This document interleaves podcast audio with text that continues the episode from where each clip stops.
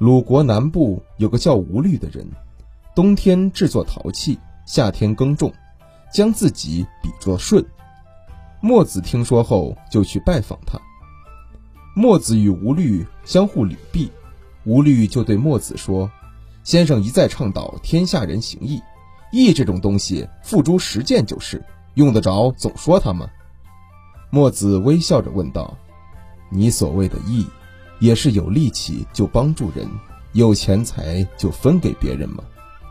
吴律不加思索地回答道：“当然是这样。”墨子看了看吴律，笑着说：“我曾经考虑过这件事，我想耕田给天下人吃饭，这样最多抵得上一个农夫耕种的收获。把所有的收获分给天下人，每人还得不到一升米。”即使每个人能分得一升米，也不能使天下挨饿的人都吃饱，这是很明白的事。墨子看着吴律半信半疑的神情，继续说道：“我想织布给天下人做衣服穿，这样最多抵得上一个富人织的布，分给天下人，每人得不到一尺布。即使每人分得了一尺布，也不能使天下挨冻的人都得到温暖。”这是很明白的事。吴律听了，认真的点了点头。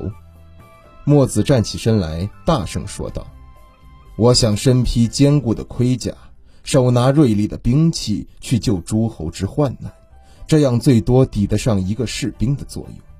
一个士兵的作战，怎样也抵不过三军，这也是很明白的事。所以我认为，不如学习先王的大道，探究他们的学说。”通晓考察圣人的言行，首先用来游说王公大臣，其次用来教导平民百姓。如果王公大臣们采纳了我的意见，国家必定会治理得好；如果平民百姓听从了我的意见，行为必定讲究修养。所以，我认为，虽然不去耕种以给饥饿的人饭吃，不去织布以给挨冻的人衣服穿。但是功绩却是要胜过耕种和织布的。吴律听了，不解地对墨子说：“先生说的的确有道理，可是你不是总倡导义吗？义呀，义呀，哪里用得着总说它呢？”墨子稍稍沉吟了一下，问道：“假定天下人都不会耕田，那么教人耕种者与独自耕种者，谁的功效大？”